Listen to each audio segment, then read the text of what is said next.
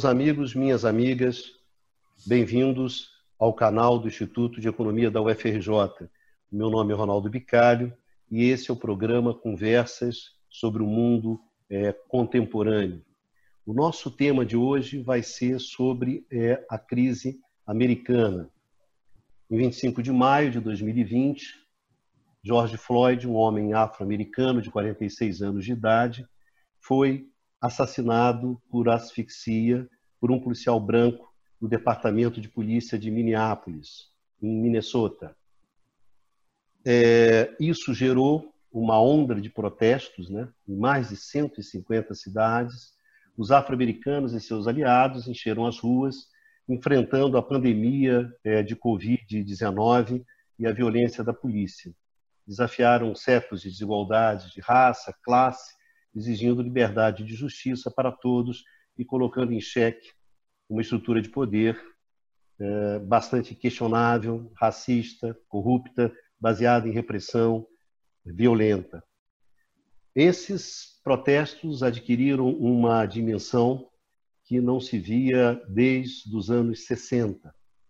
E exatamente sobre essa, esse momento dos Estados Unidos, esse conjunto de eventos que começa com o assassinato do Floyd, onde você tem desde a comuna de Seattle uma série de acontecimentos importantes acontecendo, exatamente sobre esse conjunto de eventos, esse conjunto de acontecimentos que nós vamos conversar com vocês no nosso programa de hoje. É, a nossa mesa redonda hoje está composta pelo professor Luiz Carlos Prado. Tudo bem, Prado? Tranquilo? Mais Tudo uma bom. mesa redonda. Mais uma, é, um prazer mais uma vez, Eduardo Costa Pinto, mais uma vez conosco aqui nesses, nessa mesa redonda. Tranquilo, Dudu? Pronto para mais um debate?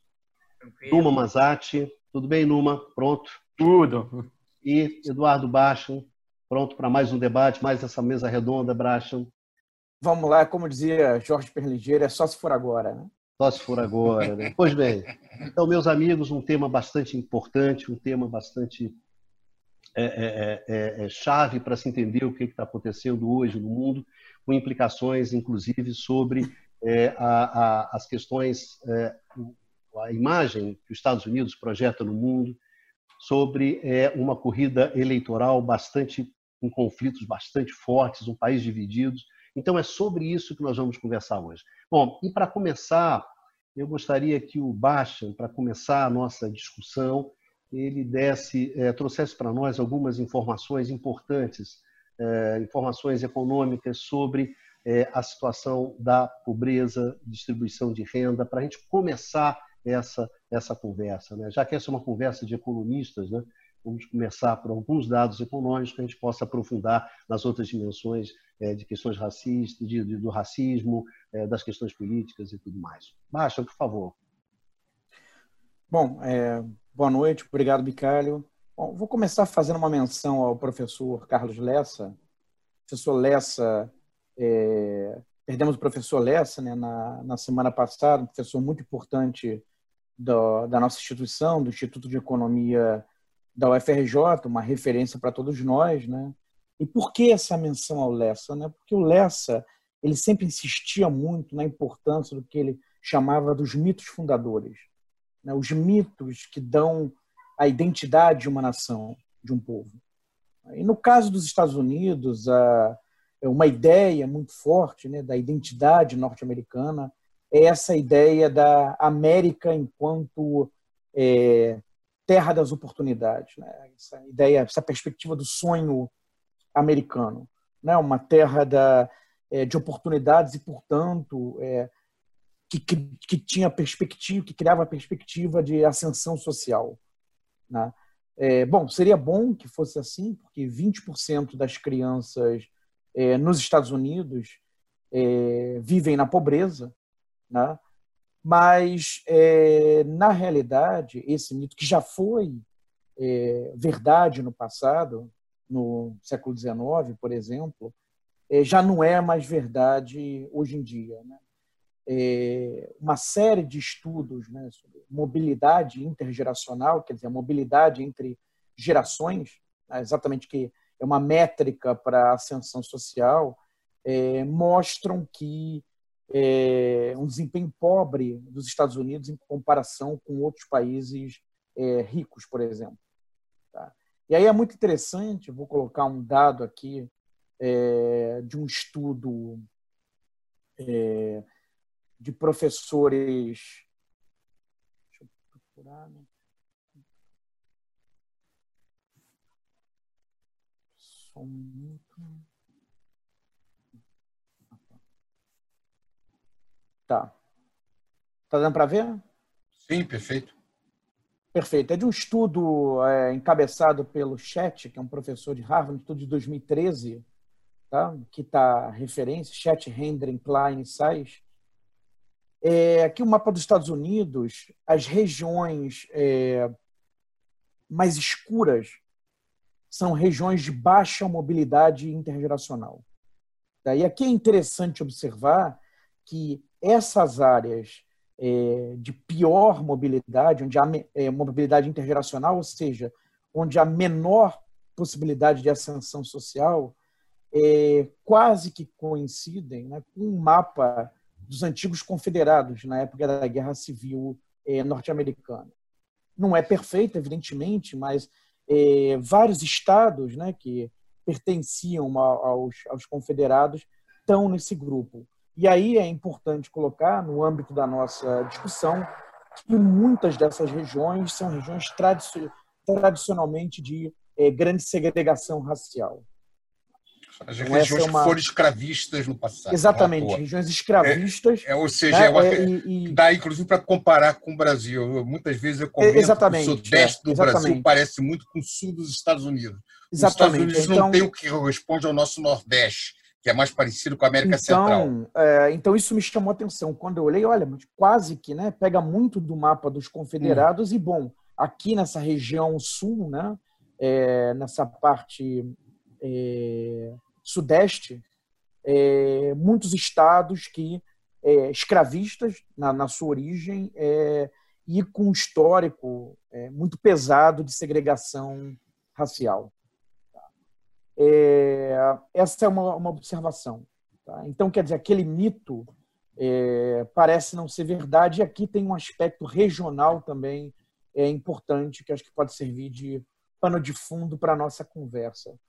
Um outro dado aqui interessante é, vem de um estudo da OCDE de 2008, e a escolha de 2008 não é casual, tá? é exatamente o ano da né, que começa aquela a grave crise é, financeira, tá? isso mostra, então, quer dizer, é, onde estavam os Estados Unidos antes do começo daquela crise, tá? e comparativamente com os países da OCDE, que são os países. Tá? No caso da pobreza, é, a discrepância não é tão grande, mas de todo modo a gente percebe é, que os Estados Unidos estavam com é, índices de pobreza superiores é, quando do início da, da crise do que nos anos 70. Tá? Então, quer dizer, é um processo, ainda que não linear, né, mas de aumento da pobreza a partir do período Reagan. Agora, no que tange à desigualdade de renda, que é o dado da esquerda, é, esse dado é, é, é, é muito eloquente né, do ponto de vista dessa piora na distribuição de renda que houve no, nos Estados Unidos.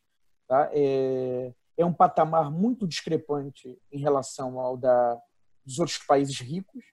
Né? A desigualdade dispara, em particular, é um processo que é, ganha fôlego a partir dos anos 80, mas principalmente nos 2000. Né? Há uma disparada da desigualdade nos 2000, no período que precede a crise é, é, financeira.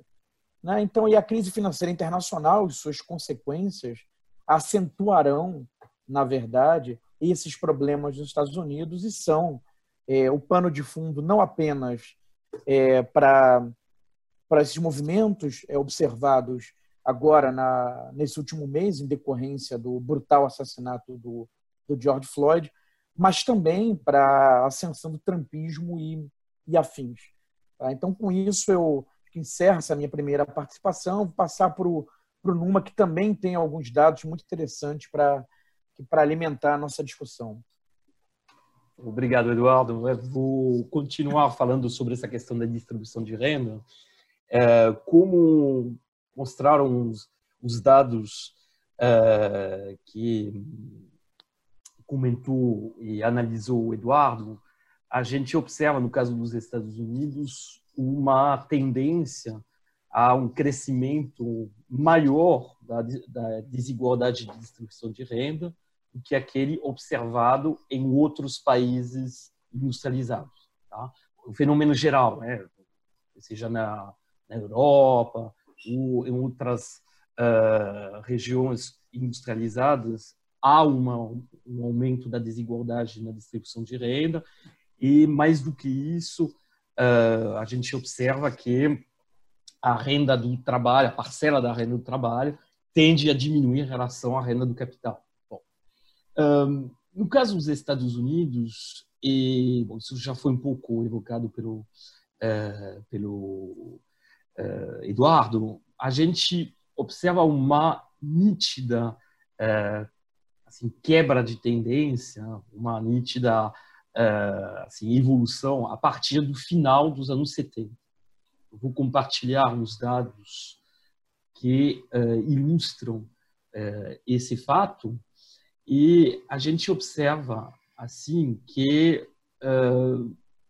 se a gente for olhar primeiro a parcela da renda total dos a parcela na em relação à renda total da renda daqueles que aqueles 10% que têm a maior renda nos Estados Unidos. A gente observa que, a partir do, de meados dos anos 70, essa parcela vai aumentando. Ela tinha chegado, bom, uh, depois de, da tributação, a uma parcela de uh, 30% da, da renda total, vai subindo para 40%. O mesmo fenômeno ainda mais acentuado é observado no caso do 1% uh, da população com a maior renda, que onde lá a gente vê passar que a gente vê que esse 1% tem uma renda que passa de 8% no meados dos anos 70 a mais de 15% uh, no início dos anos 2010. E, obviamente, de forma simétrica, a parcela na renda total dos 50% da população que tem a menor renda vai caindo. Uh, representa, em meados dos anos 2010, volta de uh, é, 20% depois do uh, de imposto. Porque, bom, obviamente essa é a parcela é a parte da população que uh, recebe a transferências de renda. Tá? Então, esse fenômeno, a gente vai falar de novo sobre, sobre essa questão, obviamente, ela explica muitos elementos, mas, de fato, a gente observa nos Estados Unidos uma tendência muito uh, consolidada de uma tendência ao aprofundamento da desigualdade na distribuição de renda. E, uh, no âmbito dos, uh, recentes protestos que acompanharam o assassinato de George Floyd, a gente pode dizer que essa desigualdade de renda que uh, atinge cada vez mais os estatus uh, menos uh, favorecidos do, da, da, pirâmide social em termos de, de renda, vai atingir de forma mais forte ainda os afro-americanos.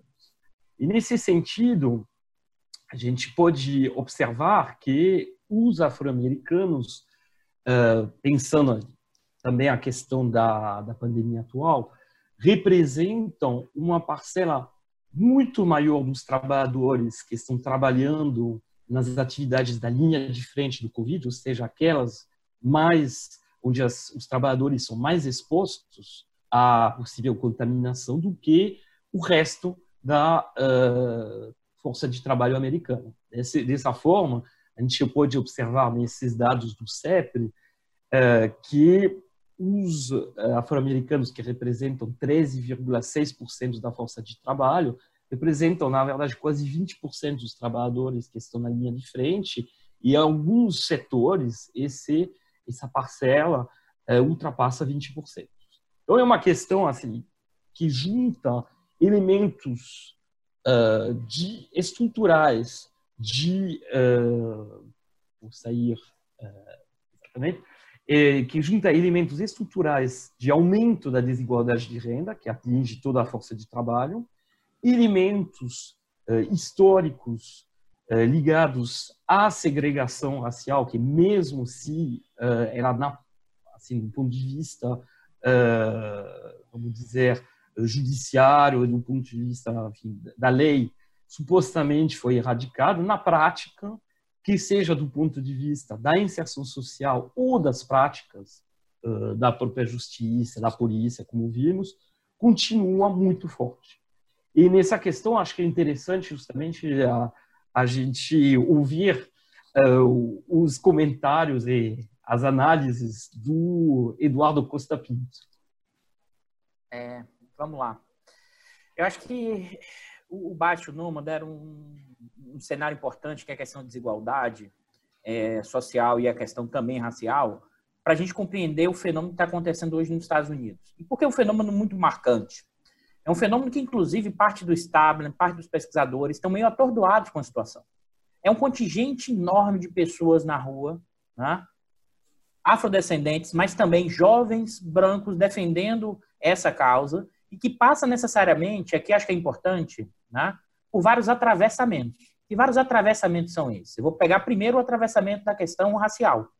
É um atravessamento que está associado, tá? Primeiro, um bem alertado aqui, uma estrutura social desigual nos Estados Unidos, dado que foi o fim da escravidão e todas as lutas dos direitos civis norte-americanos dos anos 40 e 50, toda a segregação, inclusive racial, na, naquele momento, e mesmo com umas lutas muito fortes dos anos 50 e 60 dos direitos civis, né, você ainda não conseguiu, vamos dizer assim, reduzir essa desigualdade racial. Mas é importante entender essa desigualdade racial como racismo estrutural. E aqui eu estou me apoiando, eu vou, para deixar muito claro o que, é que significa esse racismo estrutural, eu estou me apoiando no, no livro né, do Silvio de Almeida, e eu vou ler exatamente a passagem do que ele define como racismo estrutural.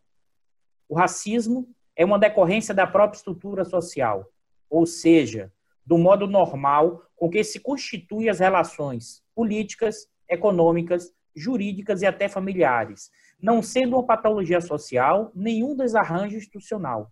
O racismo é estrutural. Comportamentos individuais e processos institucionais são derivados de uma sociedade cujo racismo é a regra e não a exceção.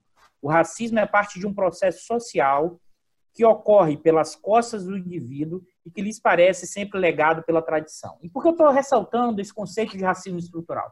Porque não é apenas a questão né, daquele policial que assassinou o Floyd na frente das câmeras, né, é, que, inclusive, de uma naturalização da violência policial, existe uma naturalização do racismo. Não é apenas a figura de um ato individual do racismo. Porque nós temos uma sociedade que vai sendo estruturada por diferenças de raça, de cor, que vai sendo configuradas em questões simbólicas, ideológicas, que muitas vezes temos posições racistas sem nem percebermos. Isso é uma dimensão do racismo estrutural que está imbricado da, da forma como os indivíduos estão inseridos nesse mundo. E, inclusive, nesse mundo que é marcado por conflitos de classe, de raça e de sexo necessariamente relações de poder imbricadas. E por que aí eu queria introduzir essa discussão antes de fazer o gancho com nome com baixa? Porque o estopim, né? Ou seja, o elemento que gerou essas manifestações desse tamanho foi a morte de um afrodescendente assassinado pelas forças policiais. Mas essa manifestação vai além da questão da repressão policial contra os negros. Né?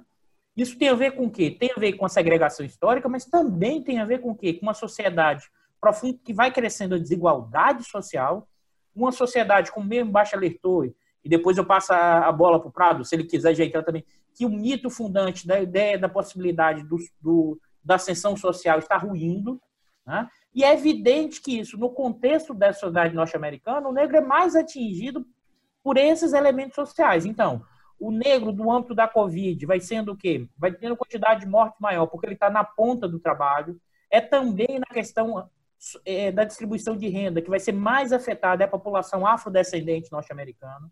Ou seja, é um conjunto de efeitos é, atravessados, que vai da questão racial, que vai da questão é, da dificuldade desses jovens, inclusive. Se você olhar, observar as manifestações, um conjunto enorme de jovens brancos que saíram no meio da Covid, arriscando a própria vida.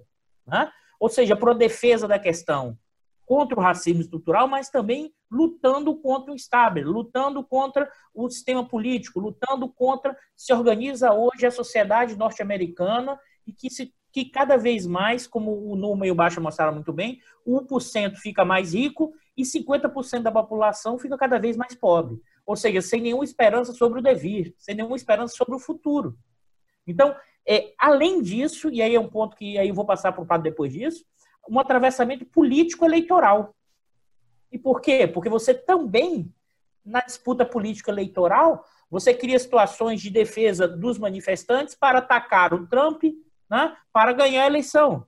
Ou seja, você tem vários atravessamentos nesse tipo de manifestação, e eu não estou dizendo aqui que o Trump seja uma saída ou não, estou dizendo que o Trump é a extrema-direita e que reforça essas posições racistas e da questão da distribuição de renda. Mas não significa dizer que o Biden por si só, se colocar, por exemplo, de vice a Condoleezza Rice, vai resolver o problema distributivo norte-americano. Inclusive, as próprias manifestações podem diminuir, mas o problema permanece. Então, assim, eu acho que é importante situar nessas dimensões sem perder de vista a questão do racismo estrutural, que isso foi o catalisador, mas isso é atravessado por várias dimensões nesse momento e mais ainda, ganha uma intensidade ainda maior no âmbito do Covid. A crise de 2008 acentua, como Baixa bem mostrou e o Numa, acentua esses problemas distributivos e raciais, tá? E que isso vai tensionando cada vez mais a sociedade norte-americana. Isso potencializou a chegada do Trump ao poder. O Trump não entrega nada, né? E, ao mesmo tempo, atravessando a crise do Covid agora, essas tensões aprofundam ainda mais e você tem uma sociedade partida completamente nesse processo. O que, é que tá você acha disso? Para uma observação antes de passar para o Prado, é, houve, estou me recordando aqui, vocês podem me ajudar, uma manifestação, acho que de supremacistas brancos em Charlottesville, na Virgínia, acho que no ano passado ou no ano anterior, e o Trump não condenou. Sim. Né? É, talvez vocês possam detalhar mais, mas é só, só trazer esse elemento aí, a gente passa pelos é, carros, né? O Trump não condenou, o supremacista branco atropelou um dos manifestantes que morreu nessa situação. Ou seja, o Trump amplifica essa situação, mas que não foi resolvido durante Obama, que é importante entender isso. E simbolicamente poderia ser um processo de transformação por ser um afrodescendente chegando à posição maior desse processo. A presidência. Então, assim, acho que é, é, é para a gente compreender que é um fenômeno que tem essa dimensão, mas ele amplia para entender o tamanho do que é essa crise nos Estados Unidos e que, inclusive, eu, eu, observando as pessoas, o establishment, o sistema político, os acadêmicos, não tem muita noção do que vai acontecer e de como sair dessa, dessa situação. Claro. Bem, ah, Estados Unidos, para nós do Brasil, quando nós olhamos os Estados Unidos, eh, nós temos um olhar diferente dos europeus. Os Estados Unidos e o Brasil foram os dois grandes países eh, em termos de população, de território das Américas.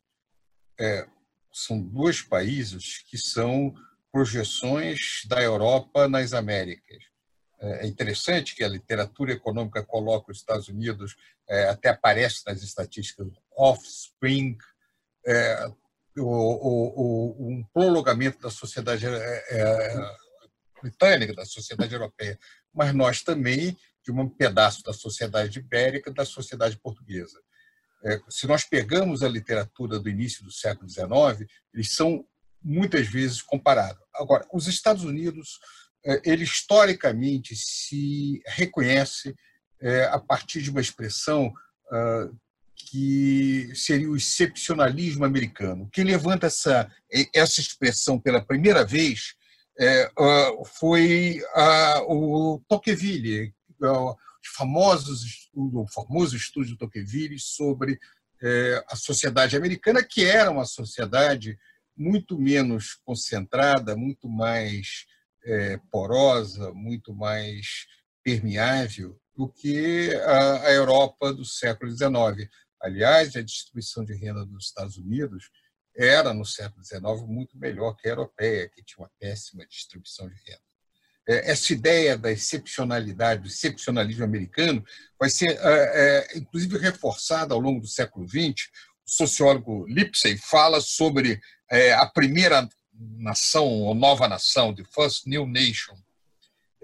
E até o, o, Obama não conseguiu escapar, quando foi perguntado ao Obama sobre a posição americana, ele fala que os, ele, ele entendia que os Estados Unidos eram uma nação a excepcionalidade americana, como os gregos entendiam a Grécia como excepcional, os é, ingleses com a Inglaterra como excepcional. Ele, de alguma maneira, ele não renega isso, seria impossível dentro do contexto americano, mas o, o, o, isso refere, eu, eu acho, achei muito muito interessante, basta chamar essa atenção que o Lessa sempre falava no mito fundador. Então, o, o, o, as crianças americanas são sempre educadas ah, para dizer que o sistema jurídico americano é o melhor do mundo, é, o sistema eleitoral americano é o melhor do mundo, tudo é o melhor do mundo, diferente do nosso caso, que há, uma, há, há sempre uma, uma, certa dificuldade de nós nos identificarmos como tal, de tal maneira que os assim chamados nacionalistas conservadores no Brasil se apresentam com a parte bandeira americana e parte bandeira brasileira, que é impensável no americano, né? seria estranhíssimo. Prado, eu vou fazer um comentário aqui só a discussão da excepcionalidade, que você bem falou que o Obama levantou, que é, é. Que é fundamental para entender a trajetória norte-americana, mas ao mesmo tempo, como a parte afrodescendente ficou fora disso. E é, e é mas é, é isso que ia chamar atenção. Isso que ia chamar atenção. Jefferson, por exemplo, que é, é, foi muito importante na afirmação que todos os homens nascem iguais, ele tinha escravos. É, a, os, parte dos pais fundadores tinham escravos. É, a, a, maior a, tragédia americana, que foi a Guerra Civil, onde o número maior de, de, de uh, uh, mortos americanos, de, de uh, soldados americanos que, eh, em conflitos, o maior número de mortes foi na Guerra Civil Americana, 600 mil. Mais do que na Segunda Guerra Mundial, mais do que na Primeira Guerra Mundial, mais do que na Guerra do Vietnã, todas as outras guerras americanas foi lá. Então é uma grande tragédia e a questão da escravidão é um dos elementos disso. Mas apesar disso, apesar da vitória do Norte, é, o, o apartheid americano segue até a década de 60 é, a, é, no sul dos Estados Unidos e mesmo no norte dos Estados Unidos, a, o, a, você manteve um tipo de racismo é, profundamente arraigado dentro da sociedade que permanece em diversos formatos é, até hoje. Mas por que, que eu acho importante chamar a atenção como é, essa, essa questão que se coloca nos dois lados? Porque no caso brasileiro, é, você não termina é, a escravidão com nenhum tipo de discriminação formal, quer dizer, no texto da lei. Nada parecido com a expulsão da jovem que entra na Universidade do Alabama na década de 50, a primeira mulher ativista que é expulsa por ser negra. Mas, em contrapartida, você nunca deu oportunidade aos ex-escravos de ascender socialmente, nem como terras é, e nem nenhum tipo de instrumento para isso. Ao contrário, as primeiras medidas foram criar uma lei contra a, vadiagem que criminalizava a ausência de emprego formal. Até não muito tempo atrás, se você não pudesse provar que estava trabalhando com a carteira de trabalho, podia ser preso por vadiagem. Isso é, foi uma demanda dos ex-escravistas para obrigar aquele que eles julgavam que não tinham que não queriam trabalhar a trabalhasse. Eu não quero me estender demais com referência a isso, mas eu, eu quero chamar um pouco a atenção de que é, a, o, o, sucesso é, americano em termos de crescimento é, sempre foi sempre muito visto aqui pelo lado é, brasileiro, muitas vezes não levanta é, a, também a dimensão das limitações da sociedade americana, mesmo com essa coisa estranhíssima. Né? Os Estados Unidos criam uma estranhíssima raça, é, latino-americana, aliás, até como sociólogo, uma civilização latino-americana, que seria uma coisa muito estranha. Né? Certamente nós somos tão parte do Ocidente quanto os Estados Unidos, Europa, nós somos uma parcela dessa coisa chamada Ocidente. Bem, tudo isso para puxar para a questão é, mais contemporânea, que é, a grande questão que se coloca agora nos Estados Unidos é que é, como é que eles vão lidar com a perda, ou se é que, que isso vai ocorrer ou não, mas da óbvia dissociação entre é, a terra de oportunidades, que está até no hino deles, é, a, a, excepcionalidade, que eles já não são mais tão excepcional assim, com toda a situação contemporânea, com essa imensa crise econômica, e agora, com o impacto da Covid sobre a economia e sobre a sociedade americana. Então, a crise americana é também um espelho da nossa crise. É, nós nunca nos julgamos excepcional, mas sempre olhávamos para os Estados Unidos, é, pelo menos as nossas elites, como exemplo daquilo que nós poderíamos ter sido. É, e agora esse, esse, esse nosso exemplo passa por uma crise profunda de identidade, de oportunidade, de hegemonia, uh, e, sobre esses aspectos uh, que, mere... que a crise atual americana não pode deixar de ser lida no contexto dessa imensa uh, inveja que esses setores de ultradireita e da direita, e mesmo os setores conservadores do centro do Brasil têm do ideal americano.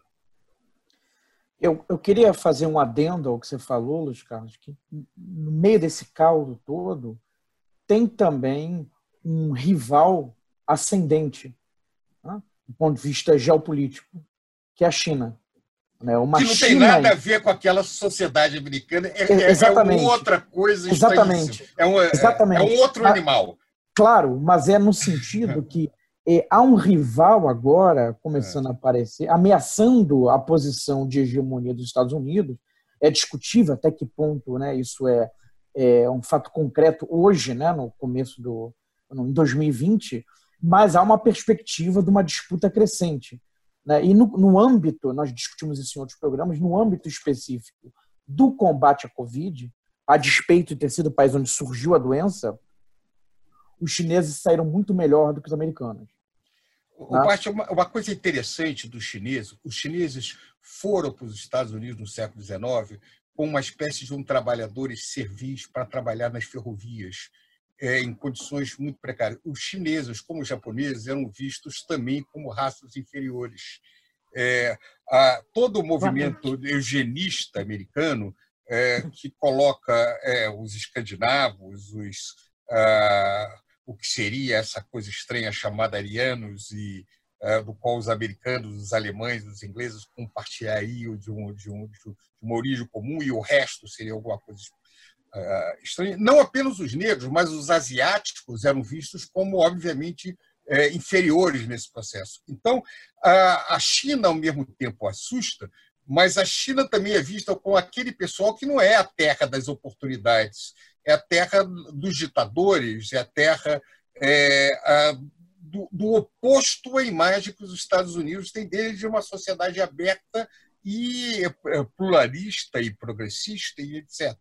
Então, é, da mesma maneira como nós aqui, essa direita, coloca, nós cada vez mais dependemos dos chineses como compradores e investidores, e ao mesmo tempo é, há uma certa é, rejeição a isso nós não esses caras são obviamente é, não, não, não podem ser os nossos, o nosso ideal, o nosso espelho. O nosso espelho é os Estados Unidos, mas o nosso espelho está meio partido, meio quebrado. E agora? Como é que nós estamos? Vamos lá. Só, só desculpa, posso fazer só mais uma observação, Dudu? Tá, vai. Fala. É, é, mas há um elemento da autoestima norte-americana. Para dar um exemplo, quando eu cheguei em 2014 aos Estados Unidos para fazer pós-doutorado, chamou a minha atenção que, ao mesmo tempo, saíram dois livros de prêmio Nobel tá, discutindo o que, que os Estados Unidos precisam fazer para retomar a liderança na inovação. É, me chamou a atenção porque eles falavam retomar. Então, retomar já tem ali uma percepção de que estamos ficando para trás. Tá? Estamos perdendo essa, essa liderança. É, você escuta autoridades, eu vi John Kerry falando, visitou a China, muito impressionado com os investimentos em infraestrutura. E falando dos Estados Unidos, olha, você não encontra similar aqui. Tá? Então, há elementos aí, não sei se isso chega à população, tá? mas é, em alguma medida há elementos de um orgulho ferido e de uma, e de uma percepção de nós não somos mais aqueles. Né? Junta com aquele, nesse caldo do. O doutor quer falar aí, vamos, lá, vamos passar a bola para ele. Vamos passar. Eu concordo, eu concordo com vocês, mas antes de, de, de pensar quais são as possíveis reações dos Estados Unidos, eles não conseguem fazer nenhum tipo de reação quando eles estão rachados, quando eles estão rachados dentro agora. Acho que, acho que antes da gente pensar do que vai ser as reações norte-americanas, dado o que é a estratégia chinesa do mundo, essa questão geopolítica, e aí volta para o ponto que a gente está discutindo. Você tem, nesse momento histórico, tá, uma profunda ruptura interna que é, é, é, é crivada por questões de classe, por questões raciais, por questões das mais diversas, que é o fim do sonho norte-americano que isso perde legitimidade política interna para pensar qualquer tipo de reação. Acho que antes da gente pensar, acho que é evidente que a gente pode até daí deduzir ou, ou derivar no futuro que isso pode gerar uma perda de posições relativas efeito China. Mas antes de chegar nesse caminho à frente, acho que a gente tem que pensar o seguinte: dado que essa crise profunda, o que isso impacta na, na sociedade que já era, em certa medida, rachada, mas ela vai se aglutinando a partir do crescimento econômico com certo grau de ascensão social. E como nesse momento você tem uma completa ruptura, um racha total, em que um governo de extrema direita reforça essa posição de racha e que ao mesmo tempo não é apoiado completamente pelo deep state norte-americano, nem mesmo pelos generais. Dá para ver o que foi feito pela fala do general recente, que diz que pedindo desculpa à nação, que o exército não pode ser para combater lei e ordem internamente. Observe que, assim, claro que daí a gente pode até derivar essa questão da sessão chinesa e dos efeitos disso da perda relativa. Mas acho que tem um momento anterior para entender esse movimento. Esse Não, movimento... Eduardo, a única coisa que eu queria, e aí eu era chamar a atenção de mais um elemento dentro dessa, digamos, dessa imagem rachada. Baixa, deixa tá? eu retomar aqui, que eu queria chamar a atenção num ponto. É, eu concordo integralmente com o Dudu desse ponto, e chamando a atenção, mais uma vez, isso é um espelho para nós aqui do Brasil. Eu tenho profunda admiração pela arte americana, pela, pelo jazz americano, pelo teatro americano, pela literatura americana, pelo que tem de mais sofisticado na universidade e na sociedade americana. Mas é também nos Estados Unidos o um imenso número de pessoas que acreditam que a Terra é plana, que são é, grupos religiosos extremamente conservadores, do chamado Bible Belt, é, e ah, da mesma maneira que eles estão partidos, nós estamos profundamente partidos. E, por acaso, pouco antes, ontem, eu estava vendo é, a, uma, uma, fantástica gravação é, de, de, de, algumas músicas sobre o momento atual, é, do Moacir Luiz, e, e depois estava vendo outras músicas históricas nessa é, várias coisas que estão é, aparecendo no período de pandemias, que mostravam o que, que era o Brasil do período moderno e, e, que coisa estranha desse país que nós estamos chegando agora, que a minha geração já não se reconhece. É, a, o, o, que coisa terrível é, é, um país tão distinto daquele que você conheceu. Essa partição da sociedade é, brasileira e da sociedade americana é, ah, isso são elementos muito é, fortes e até nos aproximam, de certa maneira, nessa contradição. Fala. Pra, aí eu, sei, eu vou discordar de você nesse ponto. Eu acho que não era o ponto. Bom, você tá, acabou trazendo a discussão do espelho, a gente ser o espelho dos Estados Unidos, ou também tentar ser o espelho da Europa em várias dimensões. Eu vou fazer a provocação, mas acho que não é esse o rumo do programa. Mas é assim, essa é uma nossa característica que tem a ver com nossa posição colonial. Ah, não tenha dúvida. Eu, eu concordo com você. Com, com essa ideia do espelho, a gente não cria autonomia. E eu acho que, na verdade, esse é um dos nossos problemas históricos. A gente sempre tentar enxergar quanto espelho. Eu entendo que isso, como o espelho lá quebrou, isso reflete na gente, mas esse poderia ser um momento histórico para a gente desconfigurar. Mas, eu, assim, você pode até responder, mas acho que o debate importante é entender o quanto essa fratura nos Estados Unidos geram questões de mudança simbólica de representação, o que é que significa o modo de vida norte-americano, a ascensão do Ocidente, o que é que isso significa nas questões de possíveis saídas ou não, o que é que isso, no caso, reforça o que eu costumo, outros já disseram, assim, mas do efeito Coringa, ou seja, a questão das manifestações é tudo contra todos, contra o establishment, contra o regime atual, mas não tem, claro, saídas. Então, assim, o quanto isso implica em, em a comuna de Seattle, olha que loucura, ele está falando da comuna de Seattle, uma espécie de uma comuna nos Estados Unidos, mas aí, olha o gancho que eu vou fazer. O Trump fala que é problema de anarquista, e depois a, a, a prefeita, que é do partido contrário, diz que é para deixar os manifestantes. Enquanto ela também não está fazendo um embate político, se aproveitando nesse momento contra o Trump. Então, assim, eu acho que a, essa manifestação mostra o, quanto a sociedade norte-americana ela está fraturada e sim, aí acho que a gente pode pensar dificuldades nisso para recomposição e quanto isso afeta a posição norte-americana. Acho que pensar nessa reconfiguração, rachada em termos de classe, porque mata o mito norte-americano, 1% mais rico e 50% mais pobre. O quanto a questão racial não foi resolvida, não foi resolvida, não foi resolvida, e você naturalizou. Um policial sendo filmado, fazer o que ele fez, você naturalizou a questão racial. Você naturalizou de uma forma profunda e, ao mesmo tempo, uma sociedade que, que perde seus mitos fundantes, como o Baixo já falou. Acho que esse é o ponto para a gente pensar, o quanto isso pode significar. E a questão militar, o quanto isso pode ficar tensões, sim, aí sim, e mudanças de posição relativa dos Estados Unidos geopolítica, que dificulta reações. Como é que você vai reagir se você tem uma sociedade partida? Ah, deixa eu ir por isso daí, mais uma vez não discordando de você. É, eu não fiz de maneira nenhuma elogio, nós temos o espelho quem quer que seja nós, como qualquer outra nação, recebemos influência, mas é claro que um país como o nosso tem que é, ele, ele tem uma trajetória que lhe é própria, com todas as suas contradições que são inerentes à nossa formação social. O ponto não é esse. É, a, o, o que eu queria trazer é um outro elemento.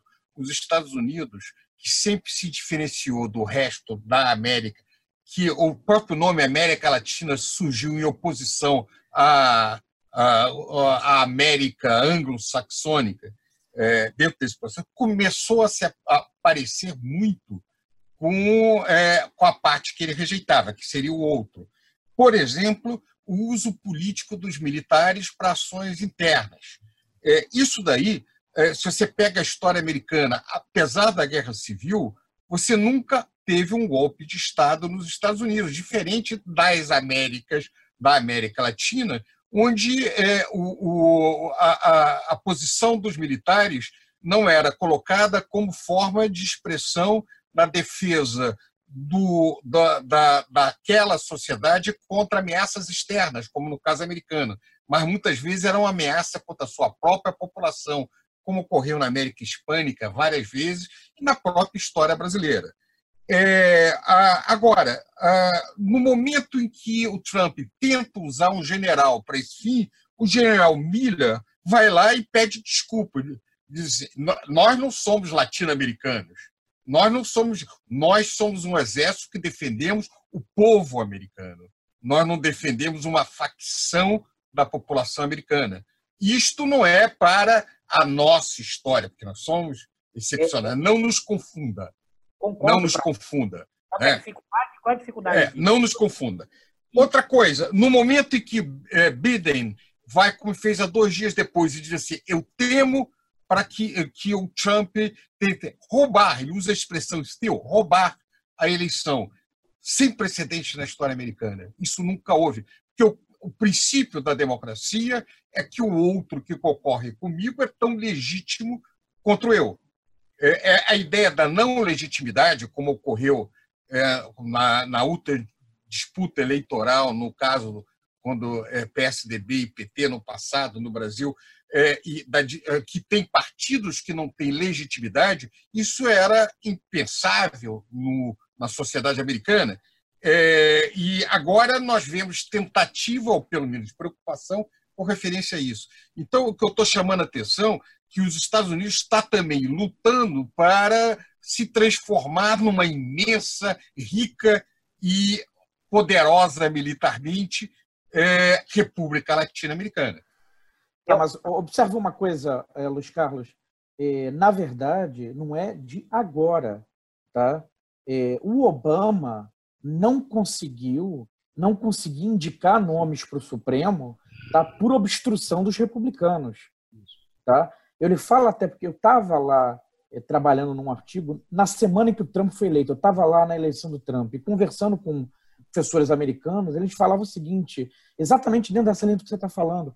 Você já está tá começando a ver coisas nos Estados Unidos que você só via nos outros países da, da América, no, você só via nos países da América Latina. Já há elementos.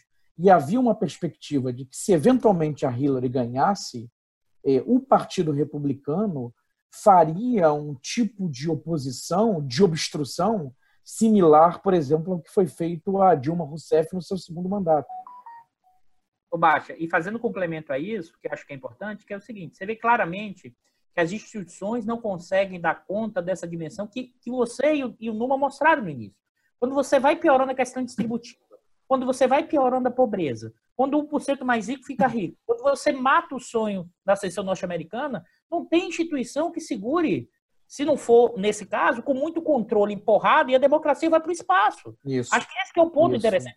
A crise não é o Trump, o Trump não, o Trump acelera a crise, a, a Covid aumenta a intensidade da crise. A crise de 2008, os seus efeitos ampliam o efeito. Mas é... Exatamente. Por isso que eu quis mostrar exatamente que havia um fenômeno que precedia e na crise há também uma sensação né, das pessoas que ficaram desamparadas de que foram logradas. Olha só, o dado ah, que é, é, é, muito interessante. Até 1920, os Estados Unidos, se você pegar a comparação a, com a, percentagem dos, uh, uh, do, do, uh, dos 10% mais ricos com o resto da população, até 1920, os Estados Unidos era o país mais, desigual, mais é, é, igualitária em comparação com a Europa e com o Japão. É, ele continua sendo assim até 1930. Na, a partir da década de 30, a Europa ultrapassa, começa a ficar menos desigual que os Estados Unidos. O Japão é o mais desigual dos três. Depois da Segunda Guerra Mundial, a, Europa e o Japão, é, a desigualdade cai muito. Nos Estados Unidos, a desigualdade cai muito também mas menos do que ah, no caso da Europa e do Japão. Os Estados Unidos, então, fica um pouco mais desigual do que essas duas outras regiões, mas mesmo assim ele fica ah, ainda um país razoavelmente igualitário. Ah, mas a partir da década de 70, a desigualdade nos Estados Unidos, como vocês mostraram, vai crescendo muito. Ou seja, reforçando o seu ponto, Dudu, é, no momento em que a desigualdade vai crescendo nos Estados Unidos, a, a terra de oportunidade que os Estados Unidos se via, que não era para o, o, os negros, não eram para, para as minorias étnicas, etc., mas era para os brancos, anglo-saxões, os vascos, mas mesmo para esses ele deixa de sê-lo. Isso começa a trazer problemas uh, de toda a ordem que começa a botar, uh, ameaçar mais uma vez a sociedade americana. Da mesma maneira que a guerra civil foi a solução para superar a questão é, do sul da, da, escravidão, que não permitiria criar uma sociedade capitalista com a pujança que foi criada no período que eles chamam pós-belo. Eu queria ressaltar um ponto que é o seguinte: você pode desigualdade estar crescendo, mas se a economia está crescendo em termos absolutos, essa massa, essa contingente dos mais estão recebendo menos, recebe um volume maior em termos absolutos. Então, por isso que as crises desse tipo ganham um efeito maior, porque fica evidente e visível a concentração de renda. Porque, por exemplo, nos anos 2000, como o Baixa mostrou, a desigualdade cresce muito. Mas como a economia norte-americana está crescendo e as pessoas estão pelo, pelo consumo aumentando, pelo crédito... Endividamento, consumo e endividamento. Então, endividamento. Os materiais das pessoas melhoraram, mesmo ele ficando mais endividado e com distribuição de renda pior. E aí, por isso que eu estou ressaltando que o efeito 2008 e depois do efeito do que é a própria crise da Covid agora. Então fica assim, fica visível o fenômeno da profunda desigualdade, fica mais visível ainda o fenômeno da profunda discriminação racial norte-americana.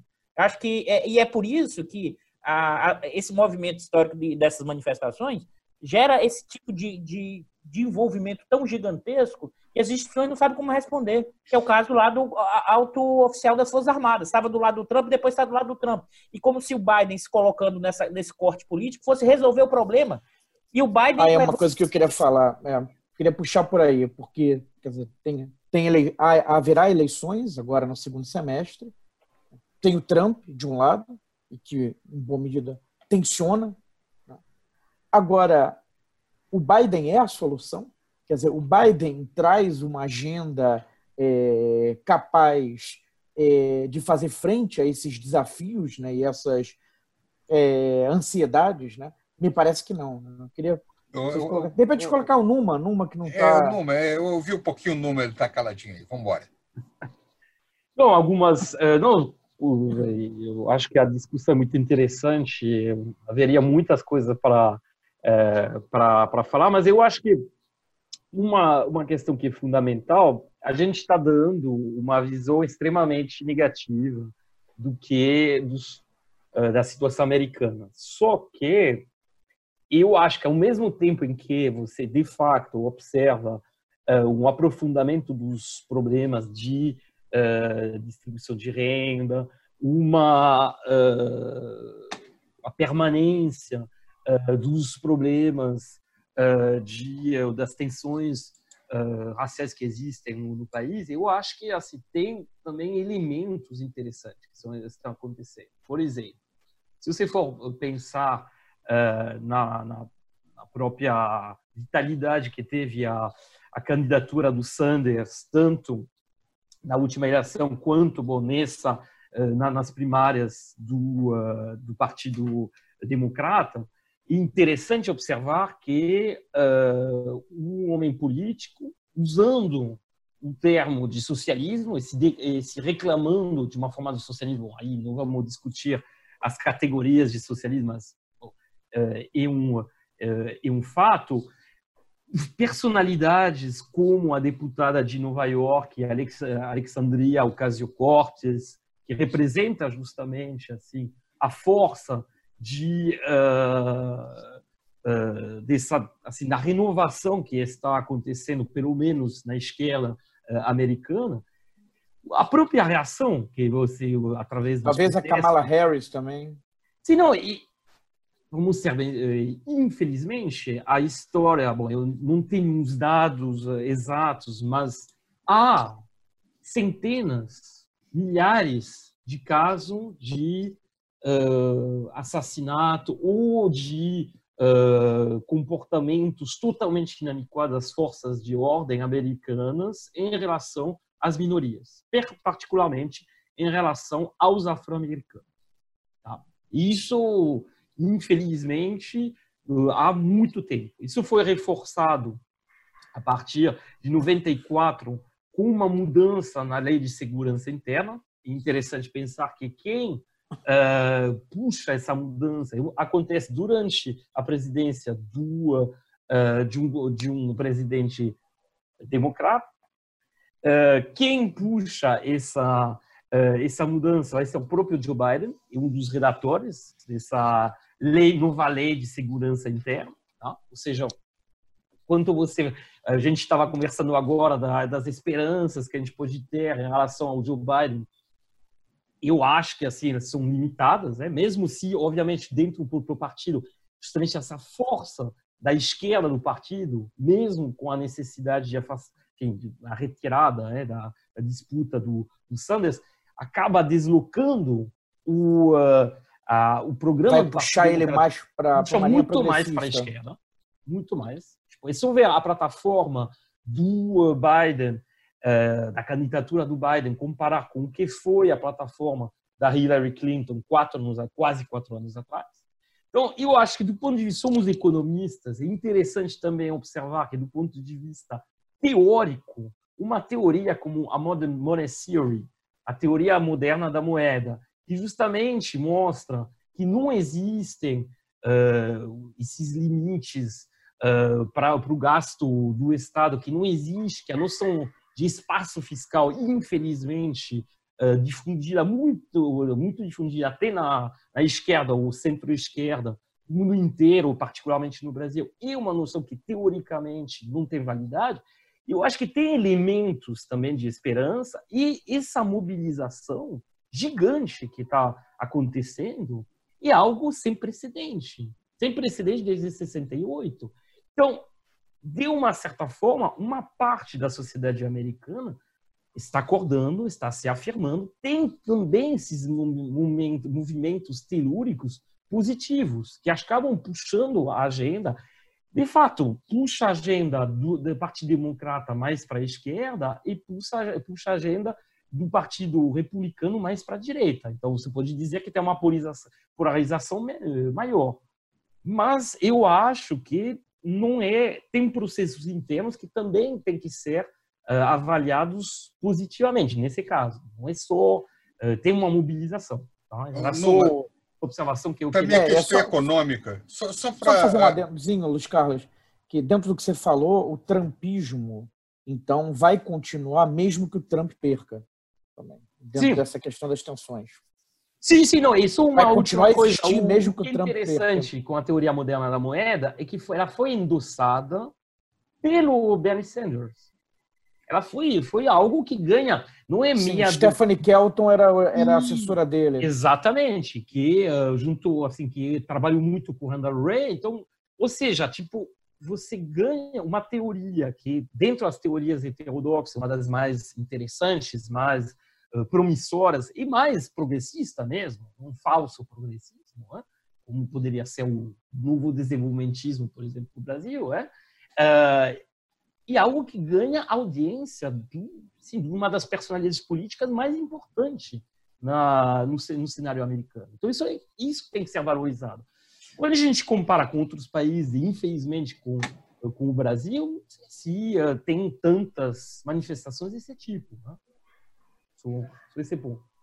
Mas uh, o que eu queria chamar a atenção também, quando você pega a situação econômica americana, uh, ela parece ser mais segura, ou pelo menos menos complicada, de que outras regiões do mundo. Você pega as previsões uh, sobre o desempenho do PIB americano, de ela da, da OCDE, mais recente, faz uh, um, uma previsão de variação negativa de 7,3% comparada uh, ao período anterior, uh, enquanto no caso da França, por exemplo, a previsão é muito pior, é superior a 11%, da Itália também, da média da área do euro, também a previsão da OCDE é de queda maior os únicos países que teriam desempenho melhor, é, melhor, entre os grandes países, segundo a projeção da, da OCDE, seriam Alemanha e Japão.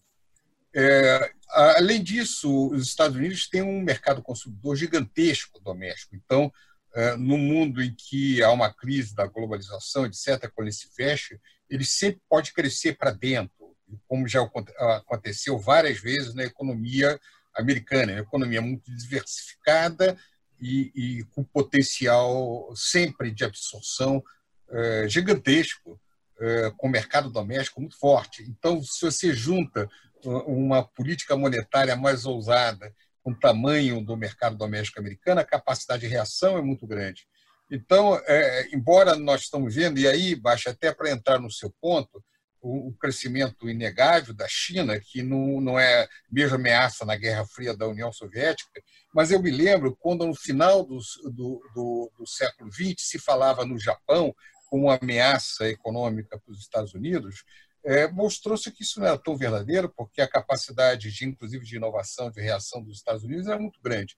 Então, é, é, não há dúvida que agora a, a natureza da dimensão da China é muito diferente dos outros desafios americanos, mas dos Estados Unidos, mas os Estados Unidos está longe de ser uma carta fora do baralho. Ele hum. certamente durante décadas vai continuar disputando aí com a China é, a, a posições em termos econômicos é, hegemônicas e, e a, as coisas dependerão muito das próprias próximas inovações do comportamento das empresas e da capacidade americana de se renovar ou não, que, como o Numa falou, que eu acho que isso também está aí na mesa. Né? Eu queria voltar só... É, é, Dudu, eu queria... Tinha até levantado não, a... o, âncora, o âncora sempre tem preferência. Senhores, olha é. só. Já estouramos aqui o nosso tempo. Acho que a conversa foi boa, desenrolou de uma maneira tranquila. Que não foi necessária a participação do âncora, né? Quando o âncora não aparece é porque o papo foi bom. Quando o jogo é. É, o juiz não aparece é que o jogo foi bom, tá certo? Diferentemente da semana passada. É, exato. Quando o âncora aparece muito é porque o negócio não está rolando, a bola não está. Né? Bom, é, o tema, sem dúvida, é um tema, é, é óbvio. Como na, a maioria esmagadora dos temas né, que a gente conversa aqui, é, são temas, evidentemente, que não se esgotam, né? A gente só procura nessa conversa, que na verdade isso aqui, é, o Prado sempre lembra, né? Isso aqui não é um seminário, isso aqui não é uma aula, isso, isso aqui é apenas uma conversa. É porque senão assim ia se chamar conversas enfadonhas sobre o mundo contemporâneo. É. Sabe, né? Então, na verdade, isso apenas a gente conversa e tenta trazer um pouco de informação né, para aquilo que para as pessoas que acompanham a gente que se, que se interessam por esse tema, né? Então, para terminar, então, uma rodada rápida, gostaria que vocês fossem rápidos e sintéticos, né? É, qual é a, a, visão de vocês? Qual é a perspectiva da evolução desse conflito, né? Do conflito interno americano, né? Um conflito bastante duro, bastante forte, né? Esses eventos desse último mês, na verdade, refletem um acirramento desse conflito, né? Onde a face eleitoral é apenas uma das, né, das faces desse, desse conflito. Então, eu gostaria que vocês é, é, falassem um pouco sobre isso. Quer dizer, como é que vocês esperam que vai evoluir isso? Quer dizer, as instituições vão conseguir controlar isso? Não vão? Você pode chegar um, chegar a uma situação limite, uma fratura, enfim. É, as soluções americanas muitas vezes são muito violentas, né, Prado? Então, é, é, é, como é que vocês veem isso? O, Baixo, eu vou pedir para você, né, já que você começou hoje a mesa redonda, eu vou pedir para você falar um pouco. Senhores, sejam breves e sucintos, como vocês sempre pedem aos seus alunos. você é mais ou menos, Picard. É, você é mais ou menos breve. É, só um complemento da, que tem a ver com a tua pergunta. Eu acho que o que o, o Numa e o Luiz Carlos falaram na rodada passada eles giravam em torno do, do tema do vigor dos Estados Unidos, né? É, o número do ponto de vista do vigor da sociedade, né, chamando atenção exatamente para essas manifestações como sendo uma reação da sociedade, né, um vigor da sociedade civil norte-americana, e você chamou atenção para a questão do vigor econômico. E é verdade, né, é, é a capacidade dos Estados Unidos de se, de se renovarem né, é, tem sido muito grande tem um artigo famoso da professora Conceição Tavares, nos anos 80, né, a retomada da hegemonia norte-americana, quando todo mundo estava apostando na decadência, eles né, é, é, se reafirmaram. Né? É, é, claro que, como você falou também, a China é um desafio muito maior do que o Japão, não é um protetorado militar dos Estados Unidos, né, o que coloca elementos diferentes nessa, nessa discussão, é, agora, até eu trouxe a China antes, né, só para chamar a atenção uma coisa. É, essa fratura na imagem né, da, da terra das oportunidades, o sonho americano, ela se dá, tem fraturas, ou pelo menos fissuras internas, dentro dessas questões que nós estamos discutindo no programa de hoje, e também por, uma, por um desafiante né, é, mais, mais forte que está se apresentando. Não mais forte do que eles, mas mais forte do que desafios anteriores, né? desafiantes anteriores. É claro que eles ainda estão numa posição muito privilegiada, há, há uma série de elementos, eh, de questões, de aspectos notáveis dos Estados Unidos, na sua capacidade de inovação, de pesquisa, capacidade militar, a pujança da economia norte-americana, mas há um desafiante que está se apresentando e, e, e, ascendendo. Agora, o que a gente espera para o porvir, né? agora a questão mais precisamente respondendo, mais objetivamente respondendo o que o Bicalho perguntou, é, bom, exatamente o que vai acontecer, obviamente, é impossível é, apontar, mas eu acho que é uma tendência de, de uma maior tensão interna. Porque qualquer que seja o resultado eleitoral, é, esse, digamos, trampismo vai continuar, com ou sem Trump. Né? E essas forças também progressistas que estão se levantando mais, estão se levantando agora, eh, também serão mais atuantes, mesmo em caso de uma derrota do, do, do Partido Democrata. Tá? Então, eh, me parece que eh, esse acirramento de posições, né, é, ele tende a ser uma tendência. Agora, como é que vai se dar o balanço entre essas forças? É, isso não está tão claro. Agora, a gente está falando de um país, a despeito das resoluções muitas vezes violentas, como você chama a atenção, que tem é, é, uma solidez institucional, por exemplo, muito maior do que do Brasil ou de outras repúblicas latino-americanas. Então, a despeito de fissuras e fraturas é, institucionais e na imagem dos Estados Unidos, eles têm uma capacidade, é, uma resiliência, existe uma resiliência institucional é, superior a, a, outros países é, da América. Dudu, como vão evoluir os conflitos? Esse conflito, né? Eu acho que a gente eu, foi bom não chamou muita atenção. Acho que esse conflito especificamente ele tem duas dimensões, tá? Primeiro, explicita as tensões de classe e de raça numa sociedade desigual e que tem crescido fortemente. Então tem um, uma dimensão que é ele explicita a ruptura hoje da sociedade norte-americana, o racha que tem. Ele também deixa claro tensões institucionais. Eu sei que com baixa alertou é diferente do que é institucional norte-americana, comparando vis-a-vis o que é latino-americana, mas a gente tem que comparar o que é institucional norte-americana hoje do que era há 20 anos atrás. Claramente, a extrema-direita significa possíveis fissuras ou problemas, inclusive, não por acaso, o cientista político norte-americano tem escrito livros sobre o, o, problema da democracia norte-americana sendo carcomida por dentro. E a extrema-direita poderia ter esse potencial. Isso expressa essa ruptura e acho que as manifestações expressam que essa tensão norte-americana nesse momento, que tem sua origem no fruto, no, na dimensão, é fruto da, da, da, profunda problema de concentração de renda, de problema da concentração racial e do fim do sonho norte-americano. Só que, por outro lado, aí acho que, o, ressaltando a fala do Numa, que é muito importante, é essas manifestações também demonstram o quê? Né?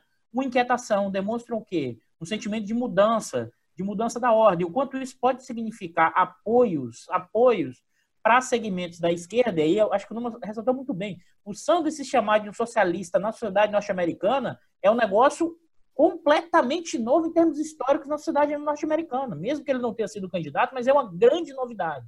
E, e, e como o Numa falou, acho que nesse momento são muitas lutas ao mesmo tempo. É a luta da questão da extrema-direita, da questão da igualdade social. São lutas no campo da teoria econômica, né? e qual saída possível. Agora, nesse momento não dá para ter muito claro quais são os caminhos, não. Eu acho que nenhum, nenhum analista ou qualquer pensador, até nos Estados Unidos, tem muito claro as saídas. Mas eu acho que, para não fugir da resposta, Ricardo, é, a tendência é continuar essa polarização até que alguém assuma o poder e reconfigure as relações sociais aí, de produção associada à questão distributiva e à questão racial. Das frações Sem... de classe.